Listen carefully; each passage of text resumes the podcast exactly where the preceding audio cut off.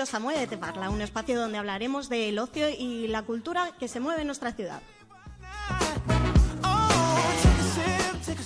El tema que hoy nos ocupa es el comienzo del curso de radio. Nos acompañan mis compañeras Sara, Patricia y Teresa. Buenas tardes, chicas. Buenas tardes.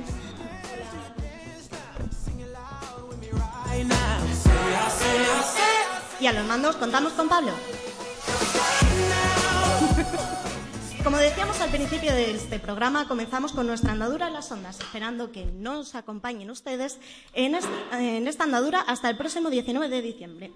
Pero este no es el único curso que se imparte en la Casa de la Juventud de Parla, sino que hay muchos más.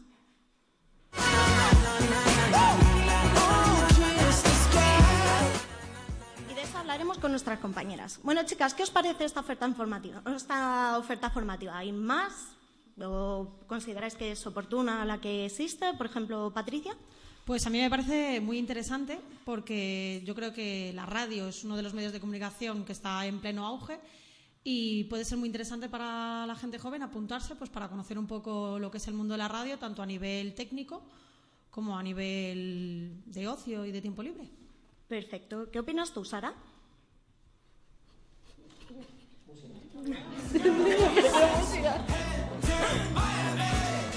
Bueno. Mientras que se lo piensa nuestra compañera Sara, Teresa, ¿tú qué opinas?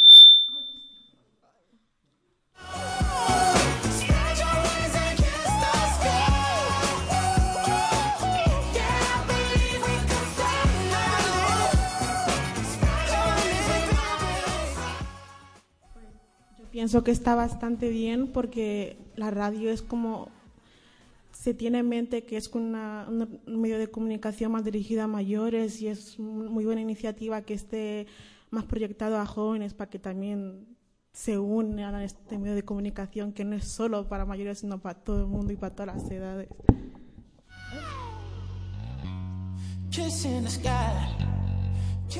Bueno, volvemos con la opinión de Sara. Cuéntanos, Sara. Pues soy Sara, me parece un medio de comunicación muy importante para las personas, pero mm, yo creo que debería de haber más días, más tiempo de curso, eh, luego con una titulación que sirva profesionalmente. Yo lo veo así.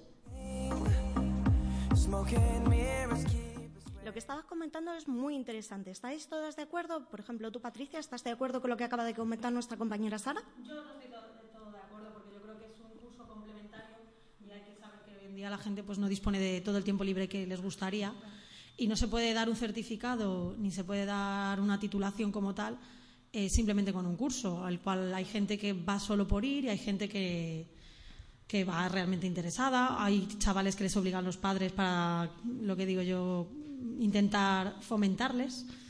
¿Qué opinas?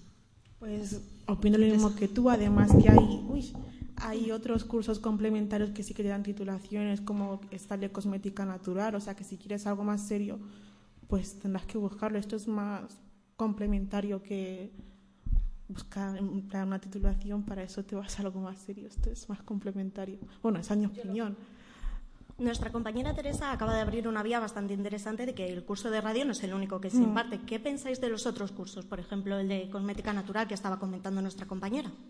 Está bastante bien. Por ejemplo, ahora hay una nueva tendencia por ir más a lo natural, natural, menos productos químicos y hay gente que está muy interesada en eso, así que lo puedes enfocar tanto de manera personal como el- hay una tienda en Madrid que se llama Lash que está enfocado completamente a, completamente a cosmética natural, lo puedes aplicar.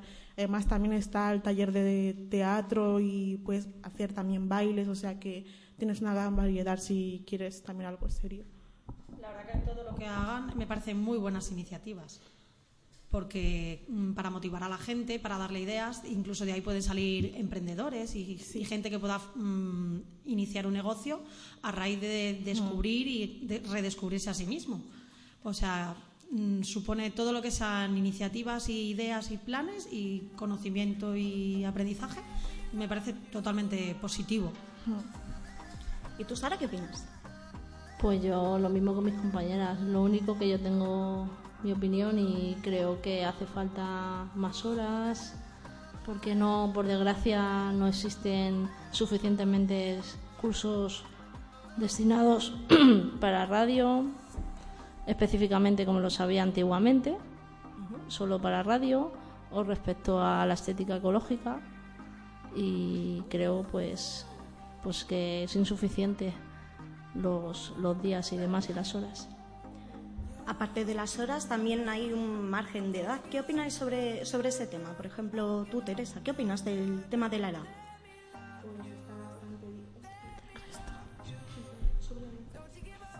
Está bastante bien, pero es que no sé a qué edad quieres que sea. Por ejemplo, a los 12 años uno empieza a tener intereses más serios, porque con 8 años que vas a querer ir a jugar, pues no, con 12 empiezas, empiezas a pensar, estás en la ESO, tienes más visión de futuro y eso está bastante bien. La verdad que me parece negativo eh, que, que, pongan una limitación de edad. También, o sea, porque a lo mejor hay gente que es un poco más mayor que Claro. le gustaría hacer ese otro curso y simplemente por sobrepasar la edad es como, mm, me parece como un poco discriminatorio en ese sentido. Tendría que haber límites en la edad para estudiar, ¿sabes? El estudio no tiene edad, tiene que ser algo voluntario, algo que uno quiere y no tiene que tener una restricción de edad, ¿sabes? Si no has podido, no te has enterado antes, pues tienes que tener la oportunidad, igual que todos, de poder hacerlo. Tengas 80 años, tengas 12 años, tengas 20. ¿Tú qué piensas? Eso estoy totalmente de acuerdo. O sea, para aprender nunca hay edad. Yo creo que es restrictivo a la hora de seleccionar, a la hora de como que poner un parámetro para quitarse si hay mucha demanda. Probablemente yo creo que lo hagan por ese motivo. No creo que lo hagan por el motivo discriminatorio, porque en el momento que hacen estas iniciativas eh, cualquiera puede apuntarse y seguramente es que yo le veo el motivo más por un tema de parámetros, de criterios a seguir para por si el curso está muy demandado. Bueno, chicas, entonces, conclusiones. Por ejemplo, Patricia. Pues me parece muy, muy interesante que el ayuntamiento tenga este tipo de cursos y estas iniciativas y lo animo a todo el mundo a, a que se apunte y a que disfrute de ellos. Sara. Me parece muy buenas ideas y muy buenos programas los que hay aquí en Parla, pero vuelvo a repetir, para mí son insuficientemente las horas, los días y la cualificación profesional. Y Teresa, por último. Pues me parece perfecto la- las- los cursos que hay. Por mí que sigan adelante con las ideas porque son muy buenas y evitan pues que uno esté con perdón tocándose las pelotas en casa y pues aproveche el tiempo para algo más productivo. Bueno, pues tras el razonamiento de mis compañeras, solo queda despedirse hasta la semana que viene. Muchas gracias por vuestra atención y nos seguimos viendo.